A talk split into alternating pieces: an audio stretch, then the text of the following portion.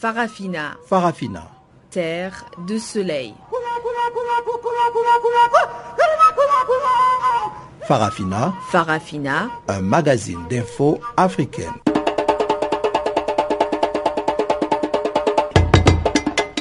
Présentation Pamela Kumba. Chers auditeurs, bonjour et merci d'honorer votre rendez-vous avec Farafina, votre magazine des actualités en français. Charles Moyo assure la partie technique de ce programme, dont voici les principaux titres. Conakry a accueilli ce vendredi les présidents des pays ouest-africains touchés par l'épidémie d'Ebola. Annulation de la loi anti-homosexuelle en Ouganda. Cette loi est nulle et non avenue selon la Cour constitutionnelle qui a rendu son verdict ce vendredi. Et puis dans cette édition, nous reviendrons sur la comparution jeudi de Karim Ouad. Le fils de l'ancien président du Sénégal est poursuivi pour enrichissement illicite.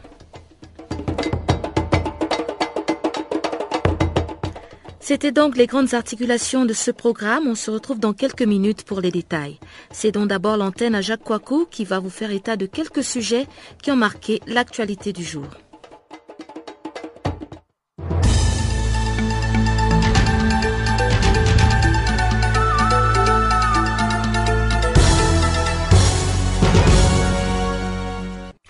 Bonjour, commençons par euh, la fièvre Ebola ou si vous préférez le virus.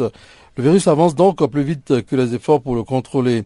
Les effectifs actuels de secours nationaux et internationaux sont tristement inadéquats, a déclaré Mme Chan lors d'un sommet régional sur l'épidémie à Conakry. Mme Chan, c'est donc la responsable de l'OMS, souhaitant que cette rencontre marque un tournant dans la lutte contre l'épidémie, selon un communiqué de l'OMS après la rencontre de Conakry des chefs d'État ouest-africains.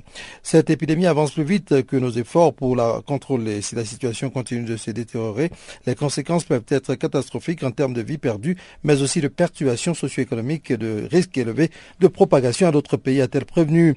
Les pays touchés ont fait des efforts extraordinaires et pris des mesures extraordinaires. Mais les besoins créés par Ebola en Afrique de l'Ouest dépassent vos capacités de lutte, a-t-elle dit, à l'intention des présidents guinéens, sierra-léonais et libériennes présents à ce sommet, ainsi que la ministre ivoirienne de la Santé. Malgré l'absence de vaccins ou de thérapies curatives, les épidémies d'Ebola peuvent certainement être endiguées, a ajouté la directrice de l'OMS, soulignant néanmoins qu'il s'agissait de loin de la plus grande en près de 40 ans d'histoire de cette maladie, avec 1323 cas, dont 729 mortels. Elle a par ailleurs annoncé la convocation pour le 6 août d'une réunion d'urgence pour évaluer les implications internationales de l'épidémie en Afrique de l'Ouest. En Centrafrique, 22 tués dans des affrontements entre groupes armés. Au moins 22 personnes ont été tuées en Centrafrique lors de violents affrontements mercredi et jeudi entre miliciens anti-Balaka et ex-rebelles Seleka à Batanfango. C'est à 300 km au nord de Bangui, a-t-on appris vendredi auprès de la force africaine, la MISCA. On compte aussi quelques anti-Balaka et ex-Seleka, a indiqué sous couvert d'anonymat un officier de la MISCA qui a également fait état de plusieurs dizaines de blessés.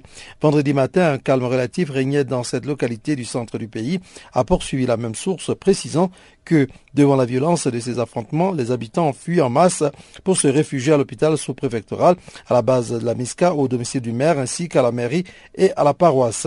On ne sait pas ce qui a amené les anti-Balaka à provoquer ces affrontements, a déploré de son côté un habitant de Batanfango, Paul Ngaimbe, joint au téléphone depuis Bangui. Les villes de Batangafo, Buka, Bosangwa, Markunda et Kabo se trouvent dans la préfecture de l'Ouam, dont est originaire le président déchu François Bozizé, renversé en mars 2013 par la coalition rebelle à dominante musulmane dirigée par Michel Djotodia. Ouganda, la loi anti-homosexualité controversée annulée. La Cour constitutionnelle ougandaise a annulé vendredi une loi anti-homosexualité qui avait suscité un tollé international, une importante victoire pour les défenseurs de la cause homosexuelle en Ouganda, où la sexualité entre personnes de même sexe reste néanmoins punie de prison à vie. L'adoption de la loi anti-homosexualité le 20 décembre 2013 sans quorum à la Chambre contrevient à plusieurs articles de la Constitution, ne respecte pas la procédure parlementaire et est donc nulle et non avenue, a déclaré le juge Stephen Kavuma, président de la Cour constitutionnelle. Cette loi qui ajoutait notamment la répression la promotion de l'homosexualité et l'obligation de dénoncer les homosexuels à une législation punissant déjà depuis plus d'un demi-siècle les relations homosexuelles de la prison à vie avait suscité un tollé international. Plusieurs bailleurs de fonds avaient suspendu certaines de leurs aides au gouvernement ougandais. L'annulation de la loi a été rapidement saluée sur Twitter par les défenseurs de la cause homosexuelle, même si les relations homosexuelles restent illégales en Ouganda. Soudan, la jeune chrétienne condamnée à mort est arrivée aux États-Unis. La Soudanaise chrétienne condamnée à mort pour avoir refusé de se convertir à l'islam, puis acquittée après une mobilisation internationale, est arrivée jeudi aux États-Unis accompagnée de ses deux enfants et de son mari. À son arrivée à Philadelphie, sur la côte Est, Myriam Ibrahim Tehia Ishak a été salué par le maire comme une combattante de la liberté dans le monde, ont rapporté les médias. Le maire de la ville lui a remis un modèle de la Liberty Bell, la cloche de la liberté, symbole de l'indépendance des États-Unis. La jeune femme de 26 ans, ses deux enfants en bas âge et son mari Daniel Wagney, citoyen américain, ont rejoint ensuite Manchester dans l'État du New Hampshire nord-est des États-Unis où réside le frère de M. Wani. Après avoir quitté le Soudan la semaine dernière avec l'aide du gouvernement italien, la famille a passé huit jours à Rome où Ishaq a rencontré le pape François, visité le Colisée, fait du shopping et appris à vivre à nouveau à Teldi. Né d'un père musulman et d'une mère chrétienne orthodoxe, qu'il a élevé dans sa confession après le départ du père quand elle avait 5 ans, Madame Ishaq s'est convertie au catholicisme juste avant d'épouser son mari chrétien fin 2011, selon l'archevêché catholique de Khartoum. Terminons par l'Algérie, 6 morts et 420 blessés à cause de la panique due à un séisme. Selon un bilan hospitalier définitif, il y a eu 6 morts ainsi que 420 blessés, pour la plupart des blessés légers, a annoncé un membre de la cellule de crise du ministère de la Santé. Parmi les blessés, donc, 21 personnes sont encore hospitalisées, dont 7 doivent subir des interventions chirurgicales aujourd'hui, vendredi donc, a-t-il précisé. Sur les 6 morts, 4 personnes ont péri en se jetant de leur balcon ou de leur fenêtre et 2 sont décédés d'arrêt cardiaque selon la même source. Toutes les victimes sont liées au mouvement de panique provoqué par le séisme. Réveillés par la secousse, des personnes se sont jetées de leur balcon et de nombreux habitants se sont précipités dans les rues, craignant des effondrements de bâtiments.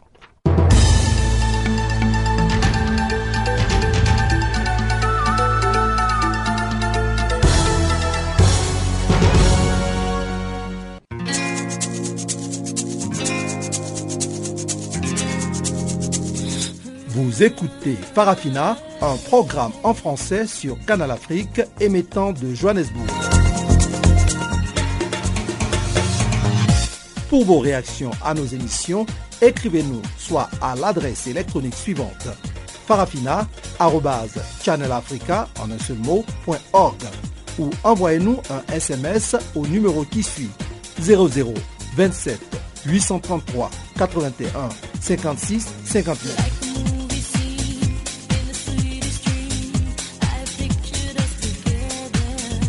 Notre adresse électronique farafina.channelafrica en un seul ou par SMS 0027 833 81 56 59.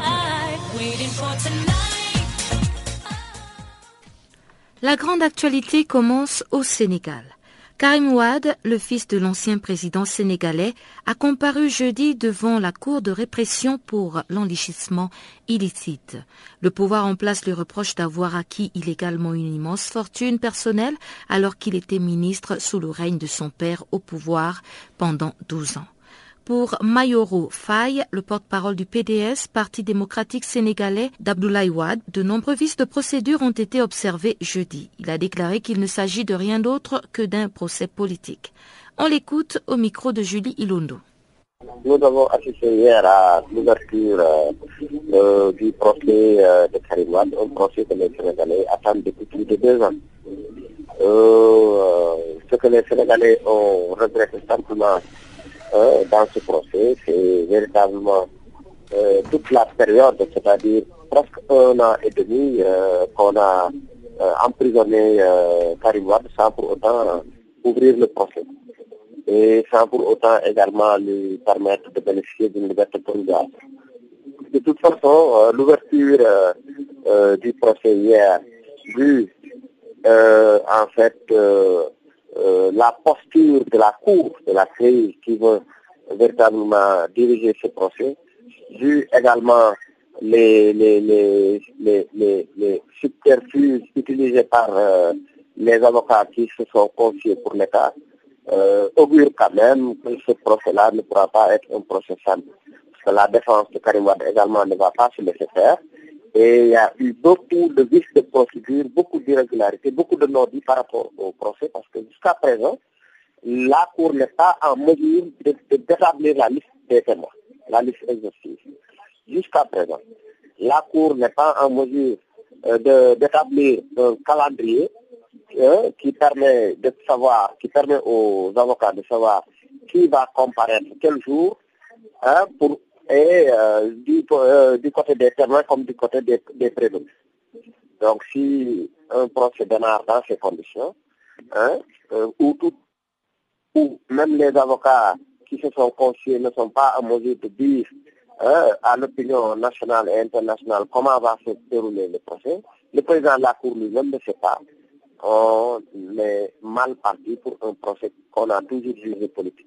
Et les relents de ce procès, euh, les attitudes et les discours qui ont été, euh, et les plaidoiries qui ont été entendus, euh, renforcent notre conviction selon laquelle c'est un procès politique qui a pour objectif de liquider un adversaire politique et qui a également pour objectif euh, de, de, de, faire une chasse aux sorcières et de, de procéder à des règlements de compte.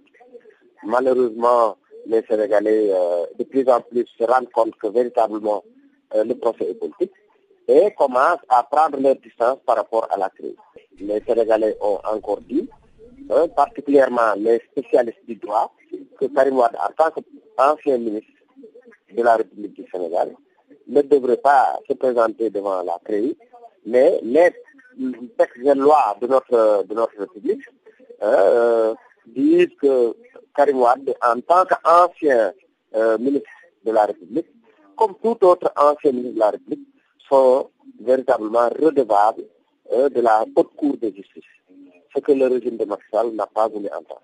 Et, dans ce cas, euh, est-ce que vous pensez que M. Karim Ouad a de la chance de s'en sortir justement, vu certaines irrégularités que vous venez de citer dans ce procès? Vous savez, le procès est public, hein, et que si le régime maintient la pression sur la Cour hein, et euh, amène des... Il y a un premier problème. Euh, les spécialistes du droit disent que ce n'est pas un procès dont le délit hein, est euh, affilié à un détournement de deniers publics. Ce n'est pas une faute de gestion, ce n'est pas une mauvaise gestion. C'est une, une accusation par rapport à de l'enrichissement illicite. Et par rapport à l'enrichissement illicite, il n'y a pas de partie. L'État pas, l'État n'a pas connu, euh, n'a pas euh, euh, connu de dommages, n'a pas subi de dommages, donc il n'y a pas de, de préjudice hein, subi par l'État. Donc l'État ne peut en aucun cas se confier par. Et pourtant, l'État a forcé les barrages pour engager des avocats qui se sont présentés pour dire qu'ils constituent la partie civile et la Cour a laissé le parquet, le parquet spécial a laissé. Déjà, c'est une aberration. L'autre élément est que, du fait que le procès est public, les Sénégalais et les Sénégalaises auront aujourd'hui la possibilité de savoir ce qui se trame à l'intérieur, parce que les débats seront publics. Et que véritablement, euh, les Sénégalais se rendront compte que ce régime de Macky a fait beaucoup de fortune par rapport aux procédures, a imposé une juridiction d'exception, une juridiction spéciale pour règlement de compte, et les Sénégalais, au moment venu, vont prendre les responsabilités. Donc moi, je pense en aucun cas, Karim Wade ne, pourra perdre dans ce dossier. Karim Wade aura l'occasion de prouver à la face du monde que les accusations de l'État sont des accusations fallacieuses et que véritablement euh, leur objectif est de l'empêcher de faire face à Maxal en 2017 et le procès qui va prendre quelques mois va nous édifier et permettra aux Sénégalais de comprendre que le dossier est vide parce que fondé sur des euh, simples accusations et non sur des preuves. Mayoro Faye, porte-parole donc du PDS, le Parti démocratique sénégalais d'Abdoulaye Ouad. La Centrafrique est encore une fois plongée dans des affrontements meurtriers entre ex-Seleka et anti-Balaka. Malgré l'accord de paix signé récemment à Brazzaville par ces milices, au moins 22 personnes, des civils pour la plupart, ont été tuées entre mercredi 30 et jeudi 31 juillet. Le drame a eu lieu à 300 km au nord de Bangui. Sébastien Venosi, coordonnateur adjoint des Anti-Balaka, estime qu'il s'agit d'une branche dissidente du mouvement. Ah oui, de l'application, euh, ça ne cause pas tellement de problèmes puisque euh, nous sommes maintenant au pied du mur, nous avons commencé la sensibilisation. Euh, je vous assure que euh, dans deux, jours, on a fait la sensibilisation sur les enfants de la rue et puis chez les chargeurs. Et là, on commence à travailler. Donc, nous, on est au pied du mur, on a commencé depuis le travail. Nous avons essayé, essayé aussi de faciliter le transport axe Boali en éliminant les barrières illégales, etc. Donc, nous sommes à pied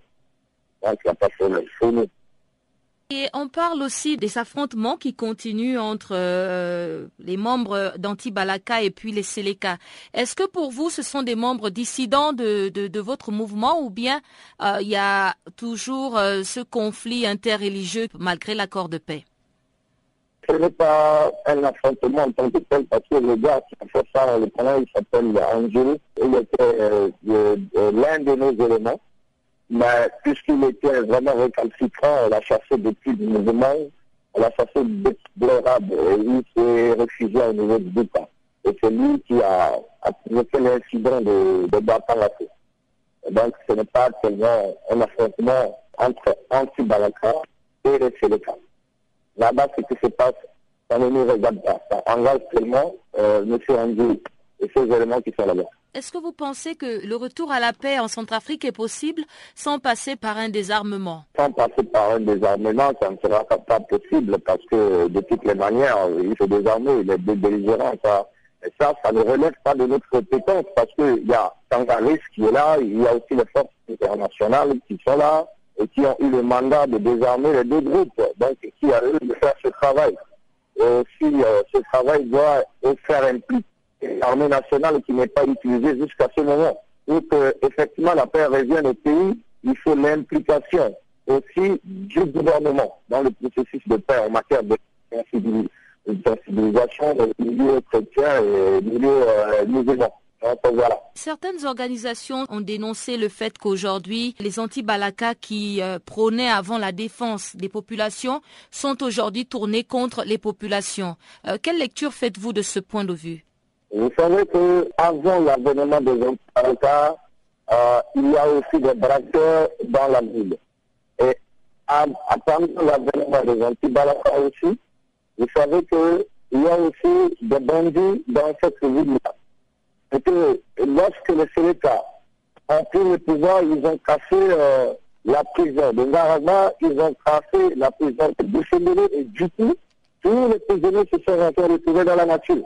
Alors, donc là, il y a la présence de ces anti-Balaka, parce que nous sommes en présence de trois formes anti-Balaka. Nous qui sommes des vrais, qui luttons pour la patrie, et il y a des gens qui viennent pour régler leur compte par rapport aux élections de. Ça aussi, ils, prétendent être des anti-Balaka, mais ce ne sont pas des anti-Balaka. Et il y a des gens qui veulent intégrer anti-Balaka dans le cadre du DDR pour euh, avoir de boulot, etc. Et ça aussi, ce ne sont pas des anti-Baraka.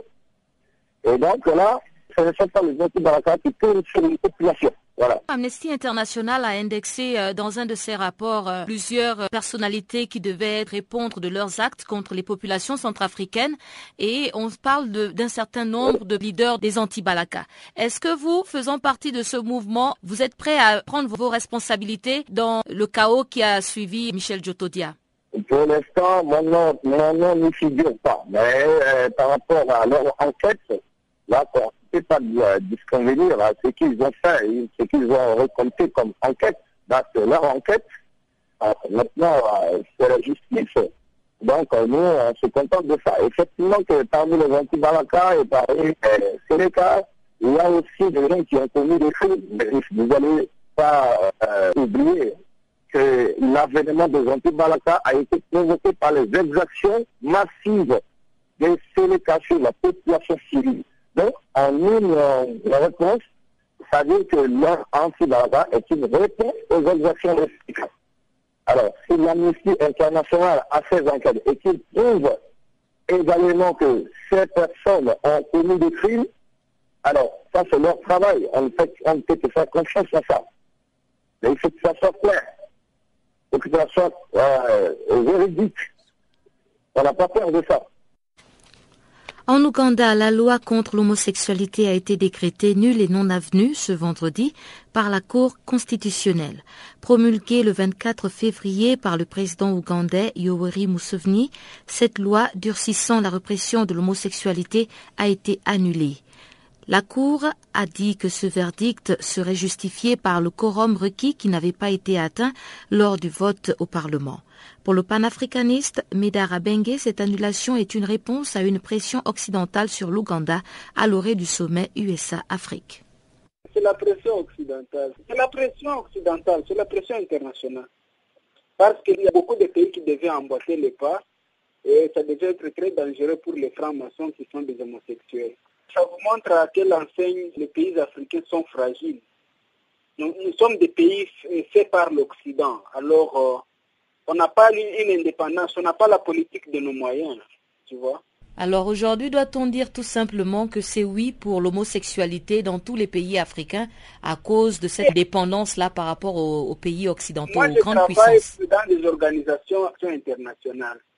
Et beaucoup d'organisations occidentales qui financent les ONG africaines, parmi les conditions, il faut euh, avoir un programme LGBTI. LGBTI, ce sont les homosexuels, non? Toutes les ONG qui reçoivent les fonds de l'Occident doivent euh, avoir un programme pour euh, soutenir ou bien euh, faire le lobbying ou l'advocacy ou le si tu veux, en faveur des homosexuels parce qu'on trouve qu'en Afrique, ils sont en danger. L'Afrique a une tendance homophobe pour des raisons culturelles, tout ça. Ce n'est pas de la volonté de la Cour. On a trouvé un mécanisme pour annuler la loi de Museveni. Et l'Ouganda était déjà dans une très mauvaise position sur le plan international à cause de cette loi-là. Le président Museveni était presque étouffé.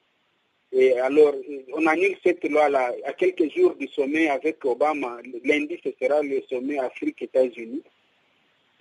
C'est pour que Museveni ne subisse pas trop de pression là où il va. Il arrive là-bas, il va dire non, voilà, le cours constitutionnel d'ailleurs a rejeté ma décision, donc nous sommes très bien avec les homosexuels, ils peuvent même faire des, jumeaux. Est-ce qu'on est en train maintenant d'aller vers une Afrique homosexuelle? Oui, il y a beaucoup d'homosexuels déjà en Afrique. Alors, euh, si on a fait pression à, Mugabe et euh, à Museveni, c'était justement pour protéger la communauté euh, homosexuelle qui est déjà grande en Afrique. Il y en a beaucoup d'ailleurs. Le danger avec ça, euh, c'est que l'Afrique est pauvre. Ils vont utiliser l'argent pour agrandir la communauté homosexuelle. On va acheter une grande partie d'Africains ils vont injecter beaucoup d'argent. Tu sais, le monde est dirigé par euh, les Illuminatis et les homosexuels. Hein. Ça, il faut se le dire. Hein. Vraiment, euh, c'est inquiétant. L'Afrique n'a pas de personnalité financière. Donc, nous devons toujours recourir à l'Occident pour faire des petites choses là en Afrique. Un programme pour aider les orphelins, quelque part, il faut toujours une aide financière qui vient de l'Occident. Donc, le continent est très mal positionné. L'Afrique est très mal positionnée. Mais ce n'est pas à cause du continent en tant que lui-même, parce que c'est un continent riche, beaucoup plus riche même que certains des continents occidentaux. Mais c'est peut-être un problème d'homme et de mentalité. Alors, est-ce que... Un leadership qui est fabriqué, hein? un leadership symbolique. Je te donne un exemple très la Banque africaine de développement. C'est l'Allemagne qui a mis l'argent, l'Angleterre et je ne sais pas quels autres pays là. Et c'est ce que tu vois là-bas, la Banque africaine de développement. Il n'y a rien d'africain là-bas. Voilà pour cette réaction du panafricaniste Medar Abengue. Cette loi, il faut le rappeler, renforçait la répression de la promotion de l'homosexualité. L'Ouganda avait été vertement critiqué par la communauté internationale et les activistes des droits des homosexuels. Le pays de Weri Museveni avait même déjà écopé de quelques pénalités dont le retrait de plusieurs bailleurs de fonds. Avec l'annulation de cette loi anti-homosexuelle, les fonds d'aide au gouvernement ougandais seront peut-être restaurés d'ici peu.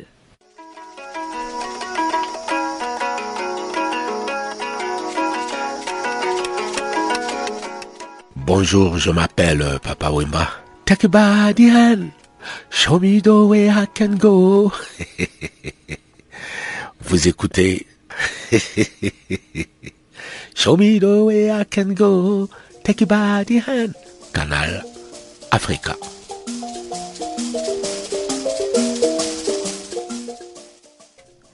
Dossier Ebola, Conakry, la capitale guinéenne, épicentre du foyer de la fièvre hémorragique d'Ebola, a abrité ce vendredi une réunion d'urgence sur cette maladie. Ebola continue à se propager en Afrique de l'Ouest, amenant les présidents sierra-léonais, libériens à prendre des mesures radicales. Ces chefs d'État se sont penchés avec les experts en santé sur les moyens rapides de freiner la propagation effrayante de l'Ebola. Faisant le point sur la flambée du nombre de nouveaux cas victimes du virus Ebola, l'Organisation mondiale de la santé a indiqué qu'un total de 122 nouveaux cas de virus a été observé entre le 24 et 27 juillet. Les détails avec Grégory Hartel, porte-parole de l'OMS. On continue à recenser de nouveaux cas de Ebola. Maintenant, on est à plus de 1300 cas, dont plus ou moins 700 cas mortels. Malheureusement, donc ça veut dire que ça continue à augmenter le nombre de cas. Alors il y a des pays qui étaient originellement euh, touchés, je pense principalement euh, à la Guinée-Conakry, au Libéria et donc à la Sierra Leone. Aujourd'hui, il semble que ces pays continuent à l'être, que même la Sierra Leone apparemment soit aujourd'hui le véritable épicentre du virus. On ne peut pas prédire comment le virus va se comporter. Donc, on pourrait avoir de nouvelles flambées un peu partout, malheureusement. Et le plus important, c'est d'endiguer complètement cette flambée. Alors il y a eu des efforts qui ont été faits notamment par l'OMS, il y a eu des mobilisations dans la région, il y a des hôpitaux qui ont été montés de toutes pièces pour euh, vraiment faire face à l'épidémie. Qu'en est-il de ces efforts aujourd'hui? La flambée est si grande maintenant que nous avons besoin de beaucoup plus de soutien. Il n'y a pas une seule organisation qui puisse faire face à tout ce qui se passe. Donc, euh, nous avons en fait lancé aujourd'hui un appel à des donateurs pour plus de 100 millions de dollars pour faire face à cette flambée. Vous parliez de la volatilité du virus et, donc en fait on ne peut pas dire véritablement euh, vers où il se dirige, il est, très dangereux. On voit qu'il y a un cas au Nigeria aujourd'hui avec euh, une personne qui a voyagé via euh, le, Togo et, via le, Ghana. Il y a une inquiétude particulière au Nigeria, qu'en est-il? Il y a donc un suivi de contact qui se fait au Nigeria et ça se continue. Donc, avant 21 jours, on ne peut rien dire s'il y a eu d'autres personnes qui auraient pu être donc infectées euh, à cause de cette personne, mais pour l'instant, nous n'avons pas de nouveaux cas et donc euh, ça c'est bonne chose. Et ça nous donne aussi des arguments pour renforcer euh, peut-être les contrôles dans les aéroports et ça sera quelque chose à revoir dans les prochains jours. Justement, euh, les autres organisations, vous disiez que l'OMS n'est pas seule, euh, je pense à l'OACI notamment pour euh, l'aviation civile, sont mobilisées. Est-ce qu'il y a également là des coopérations qui s'opèrent? Oui, on coopère avec notre agenceur des systèmes des Nations Unies et en plus avec l'IATA qui est l'organisation privée de toutes les lignes aériennes pour trouver une bonne solution pour empêcher les gens malades de monter dans les avions, en même temps de laisser continuer en fait le trafic aérien. Donc c'est euh, quelque chose qu'il faut euh, bien balancer. Dernière question concernant ces fameux échantillons qui euh, devaient être donc envoyés dans des laboratoires. Apparemment, euh, justement, certaines compagnies aériennes ont, refusé de transporter ces échantillons et donc ils seront euh, directement analysés à Dakar par l'Institut Pasteur. Que faut-il en, penser?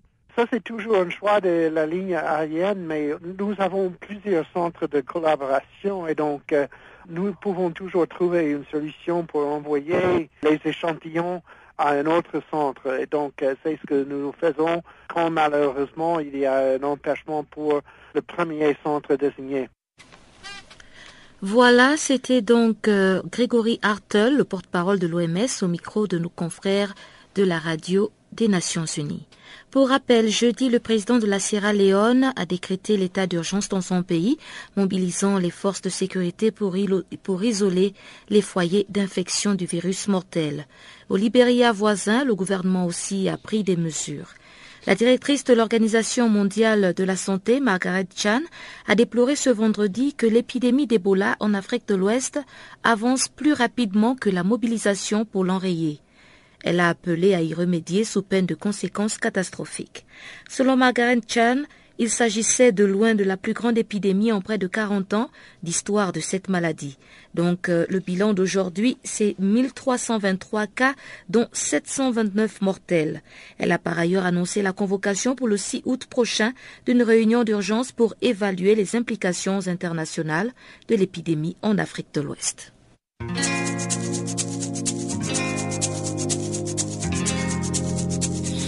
Vous écoutez Farafina, un programme en français sur Canal Afrique émettant de Johannesburg.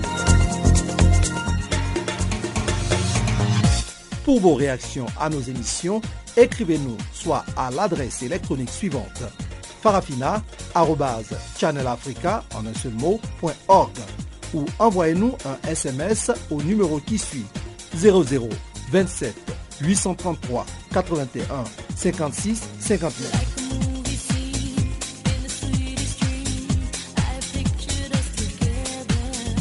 Notre adresse électronique seul mot, ou par SMS 0027 833 81 56 59. Farafina se poursuit avec le bulletin économique présenté par Juliette Ilondo.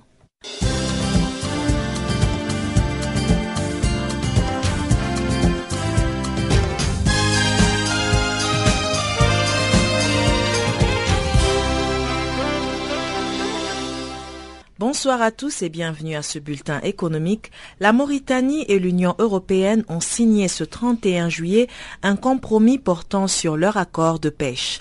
Dans le cadre de cet accord, les bateaux de l'Union européenne pêchant la crevette et les petits pélagiques dans les eaux mauritaniennes pourront continuer à le faire jusqu'à la fin de l'année 2014, mais tous les autres bâtiments de pêche européens devront avoir quitté les eaux territoriales mauritaniennes d'ici vendredi.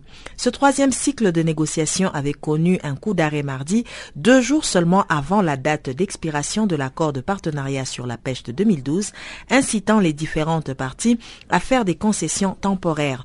En 2012, les Mauritaniens avaient bénéficié d'avantages qualifiés à l'époque des meilleurs dans l'histoire des négociations sur la pêche avec l'Europe. Selon l'analyste Mohamed Oul-Kaber, il s'était traduit par une hausse substantielle de la contrepartie financière et par l'embargo sur le poulpe à Maghrébia. Les exportations du Maroc vers l'Afrique ont quadruplé. Elles sont en effet passées de 3,6 milliards à 16,3 milliards de dirhams. Cette évolution s'explique par la diversification des produits et des marchés de destination. Les exportations marocaines intègrent désormais des produits énergétiques, des produits finis d'équipement et des demi-produits. Cette évolution favorable a concouru à la réduction du déficit commercial avec le continent, passant de moins 9,5 milliards de dirhams en 2008 à moins 3,5 milliards de dirhams en 2013, soit une baisse de 60%. Le taux de couverture des importations par les exportations a augmenté de 35,9 points, passant de 45,4% en 2008 à 82,5% en 2013.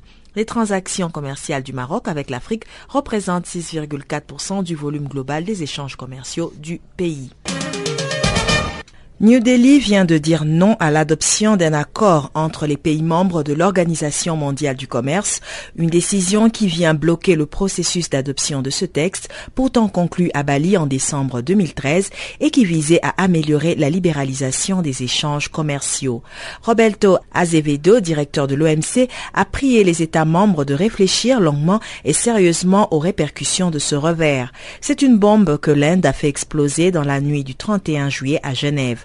La conférence des États membres de l'OMC, réunie à Genève, pour ratifier l'accord de Bali obtenu en décembre dernier après des années de négociations n'aurait dû être qu'une simple formalité. L'Inde a exercé son droit de veto en refusant d'approuver un texte auquel les 159 autres membres de l'Organisation mondiale du commerce avaient fini, bon gré mal gré, par se rallier. Le premier accord commercial multilatéral négocié dans le cadre de l'OMC depuis la naissance de l'organisation est donc à nouveau dans l'impasse. Le consensus de Bali, qui devait conjurer définitivement la malédiction des cinq conférences ministérielles infructueuses enregistrées depuis 2001, n'aura tenu que deux saisons. La République démocratique du Congo ne figure plus sur la liste des pays à problèmes graves de sécurité dans le secteur aérien. C'est ce qu'a annoncé mercredi 30 juillet à Kinshasa le directeur général adjoint de l'Organisation de l'aviation civile internationale Afrique de l'Est et centrale, Gaoussou Konate. Selon lui, la République démocratique du Congo a déjà résolu les deux problèmes graves de sécurité constatés par l'audit de l'OACI en janvier 2013 en procédant à l'amélioration de l'état de fonctionnement des aides à la navigation aérienne et la certification des compagnies aériennes opérant en République démocratique du Congo. Le retrait depuis le début de cette année des licences d'exploitation à plus de 10 compagnies aériennes dans le cadre de certification des transports aériens, l'acquisition et l'installation par la régie des voies aériennes de nouveaux équipements d'aide à la navigation sont de mesures correctives appliquées par la République démocratique du Congo pour améliorer son secteur aérien. Ces mesures correctives ont été encouragées par le directeur de l'OACI pour l'Afrique de l'Est et centrale.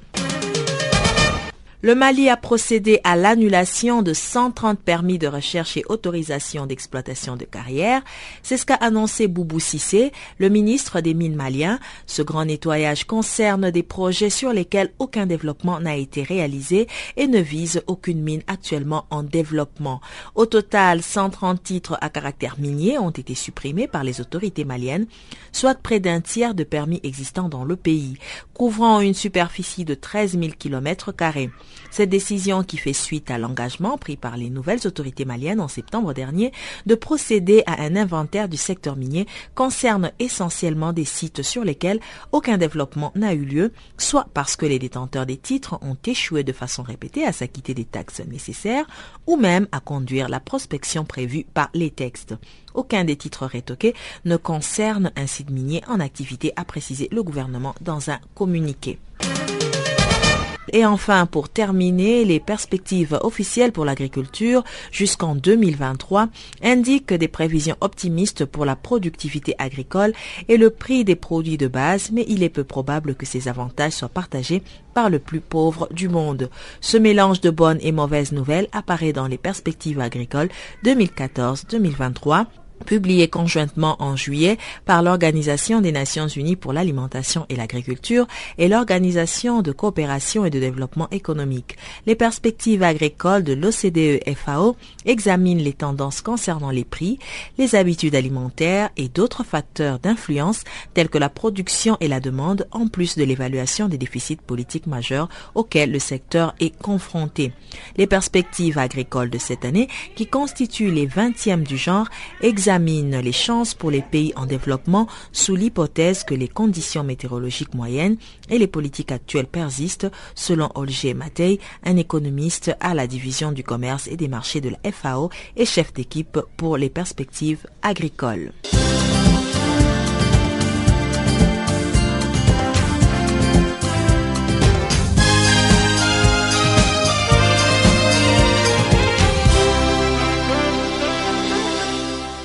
Le CERF a alloué 75 millions de dollars pour stimuler les opérations humanitaires dans le Sahel et dans la Corne de l'Afrique. Pour rappel, en janvier 2014, le CERF a alloué 95,5 millions pour assurer donc des opérations de secours au Tchad, en Colombie, en République démocratique populaire de Corée, Djibouti, Haïti, Mali, Myanmar, le Pakistan, le Soudan, l'Ouganda et le Yémen. Et depuis 2006, le CERF a versé 1,245 milliards de dollars américains en subventions aux situations d'urgence sous-financées pour les crises oubliées ou négligées. Nos confrères de la Radio des Nations Unies nous proposent d'en savoir plus avec cet extrait sonore de Robert Piper, coordonnateur humanitaire régional pour la région du Sahel. 44,5 millions de dollars de cette enveloppe seraient dirigés vers la Corne et donc 30,5 millions seraient partagés entre sept pays de la région du Sahel. Précisément euh, le Burkina Faso, financement de 4 millions, le Cameroun, 4,5 millions, la Gambie, 2,5 millions, la Mauritanie, 3,5 millions, le Niger, 8 millions, le plus grand, la Nigeria, 3,5 millions et finalement le Sénégal, 4,5 millions de dollars. Qu'est-ce que vous allez concrètement financer? Pour la région du Sahel, nos plus grands soucis aujourd'hui sont autour de la question d'insécurité alimentaire. Nous avons au-dessus de 20 millions de personnes à risque d'insécurité alimentaire dans la région. Nous avons 5 millions d'enfants mal nourris aigus. Nous avons à peu près 17 millions de personnes à risque d'épidémie et au-dessus de 2 millions de réfugiés, de déplacés internes pour la région du Sahel. Donc euh, tous ces secteurs seront certainement ciblés, mais ce qui va se passer maintenant, c'est que les équipes pays vont s'asseoir et prioriser effectivement comment ils vont utiliser ces ressources. Sur quelle base a été décidé euh, le partage des enveloppes? C'était une, analyse euh, de la taille des besoins.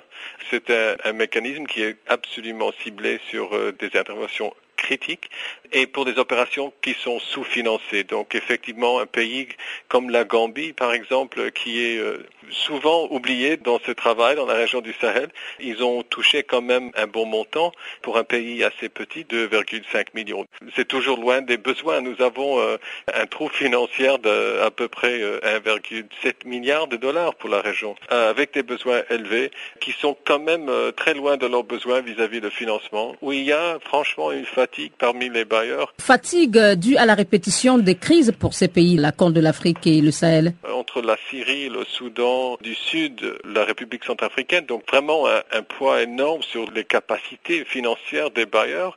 Plus on a des régions comme le Sahel où effectivement on a une urgence chronique. 200 représentants d'organisations non gouvernementales nationales, régionales et internationales se sont retrouvés pendant deux jours à Yamoussoukro, la capitale politique ivoirienne. Ils débattaient du thème l'accès à l'eau pour tous en Afrique. C'était dans le cadre d'un forum international dédié à la question de l'eau en Afrique. Cette question, cette rencontre a pris fin jeudi en début de soirée avec des résolutions et un appel aux gouvernants et aux bailleurs de fonds à faire du budget de l'eau une priorité. Notre correspondant, Célé Marius Kwasi, nous fait le point. L'eau, c'est la vie.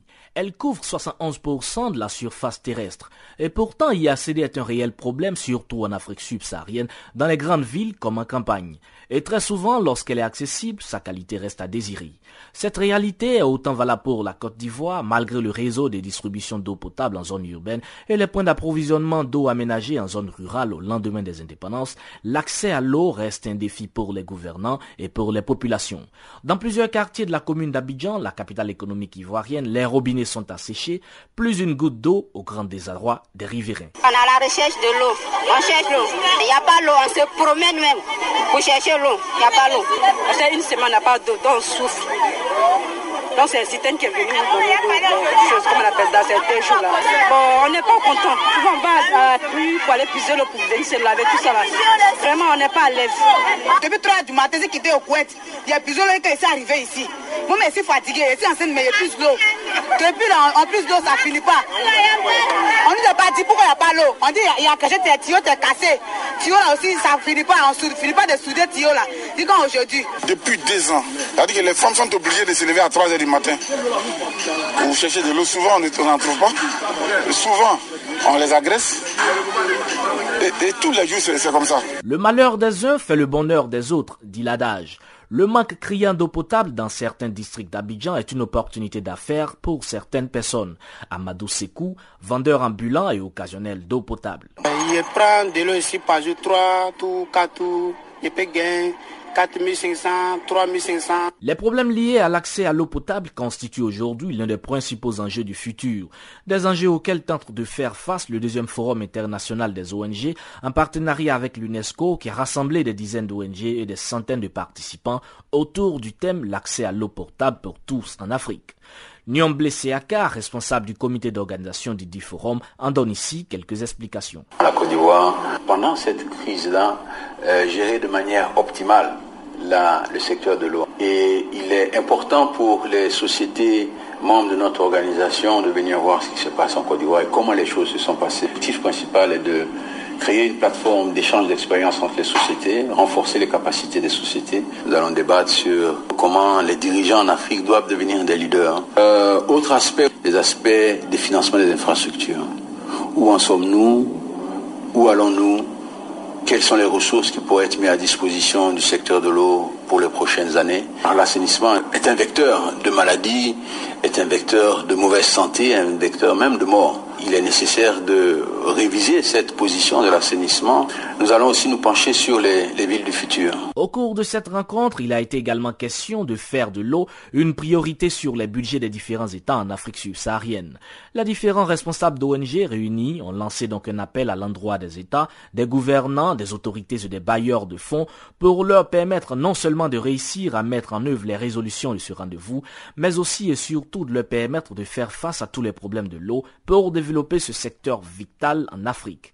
En attendant qu'une solution soit trouvée à ce problème, les jours passent et se ressemblent dans plusieurs quartiers d'Abidjan, comme dans bien d'autres quartiers de grandes villes au sud du Sahara. Tous les matins, seaux, cuvettes bassines en main ou sur la tête, les populations parcourent des kilomètres à la recherche de l'eau.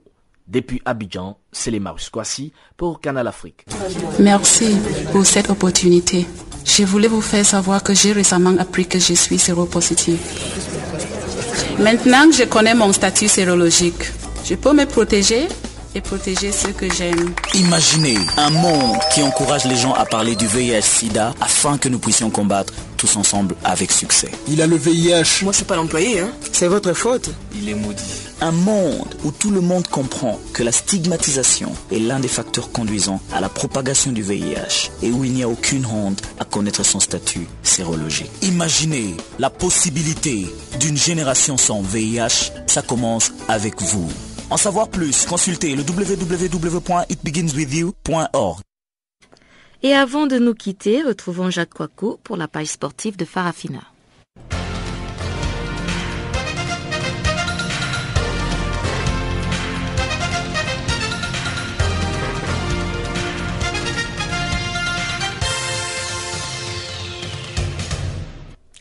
Rebonjour, commençons par la Cannes 2015. Les Seychelles déclarent forfait à cause du virus Ebola. La propagation du virus Ebola en Sierra Leone a poussé la Fédération de football des Seychelles à déclarer forfait pour le match de sa sélection contre les Leon Stars en éliminatoire de la Cannes 2015 prévu ce samedi 2 août à Victoria. Les services d'immigration séchellois avaient précédemment interdit à la sélection sierra-léonaise de voyager du Kenya où elle se préparait aux Seychelles pour éviter la propagation du virus. Il nous demande de repousser le match à une date indéfinie, mais nous avons trouvé ça plus juste de déclarer forfait dès maintenant plutôt que de faire traîner, explique Elvis Chetty, président de la Fédération séchelloise à la BBC. La Sierra Leone l'avait emporté de 0 au deuxième tour aller de qualification. Elle n'aura donc même pas besoin de se déplacer pour valider son billet pour la phase de poule lors de laquelle elle affrontera la Côte d'Ivoire, le Cameroun et la RDC. Restons toujours en football, mais cette fois-ci parlons du Belge d'origine congolaise Romelu Lukaku qui part à Everton pour 5 ans. Malgré une prestation en demi-teinte avec les Diables Rouges lors de la phase finale de la Coupe du Monde 2014 au Brésil, l'attaquant belge d'origine congolaise Romelu Lukaku devrait signer pour 5 ans à Everton où il a été prêté la saison dernière par Chelsea. L'heure est venue d'écrire un nouveau chapitre. C'est en ces termes que l'attaquant belge d'origine congolaise Romelu Lukaku, 21 ans, a annoncé la nouvelle sur les réseaux sociaux Twitter et Instagram. Selon plusieurs sources, Chelsea a accepté de le transférer définitivement à Everton, où le jeune footballeur était prêté la saison dernière après une année passée à West Bromwich, 17 buts en 38 matchs. Lukaku rompt ainsi avec Chelsea. Coût du transfert estimé à environ 30 millions d'euros. Pour Thomas Bouzio, journaliste sportif au journal Le Soir, qui suit le parcours du joueur depuis ses débuts à Anderlecht en Belgique, Romelu Lukaku aurait eu tort de s'entêter à Chelsea où il n'a jamais eu véritablement de temps de jeu à cause d'une forte concurrence dans l'ossature offensive des Bleus. Beaucoup espèrent qu'il sera à la hauteur des attentes du club, comme lors de la saison 2013-2014, au cours de laquelle Lukaku a inscrit 16 buts. Une performance qui a permis à son équipe de terminer cinquième du championnat anglais et de se qualifier pour la première fois en cinq ans pour une Coupe d'Europe. D'autant que l'attaquant belge se doit de faire oublier sa prestation mitigée lors du dernier mondial au Brésil. Terminons par du tennis. Possible choc entre Williams en demi-finale à Stanford. L'américaine Venus Williams, victorieuse jeudi de la biélorusse Victoria Azarenka en 2-7, 6-4, 7-6, 7-1, retrouverait sa sœur Serena en demi-finale du tournoi d'OVTA de Stanford en cas de victoire au tour suivant. Williams, Williams, donc pour ce vendredi, espérons à lâcher Vénus sur le cours en dur de Stanford University après sa victoire en 1h42 minutes sur Azarenka la numéro 10 mondiale qui fêtait son 25e anniversaire. Serena Williams, la numéro 1 mondiale, devra se défaire de la Serbe Anna Ivanovic, numéro 11, vendredi en quart de finale, tandis que son année Vénus, 25e mondiale et 7 titres en Grand Chelem, croisera le fer avec l'Allemande Andrea Petkovic, numéro 18. Ivanovic a facilement battu 6-1, 6-1 la Canadienne Carol Zhao, issue des qualifications pour s'offrir un troisième duel de la saison avec Serena. La Serbe l'avait éliminée à l'Open d'Australie avant de s'incliner à Rome.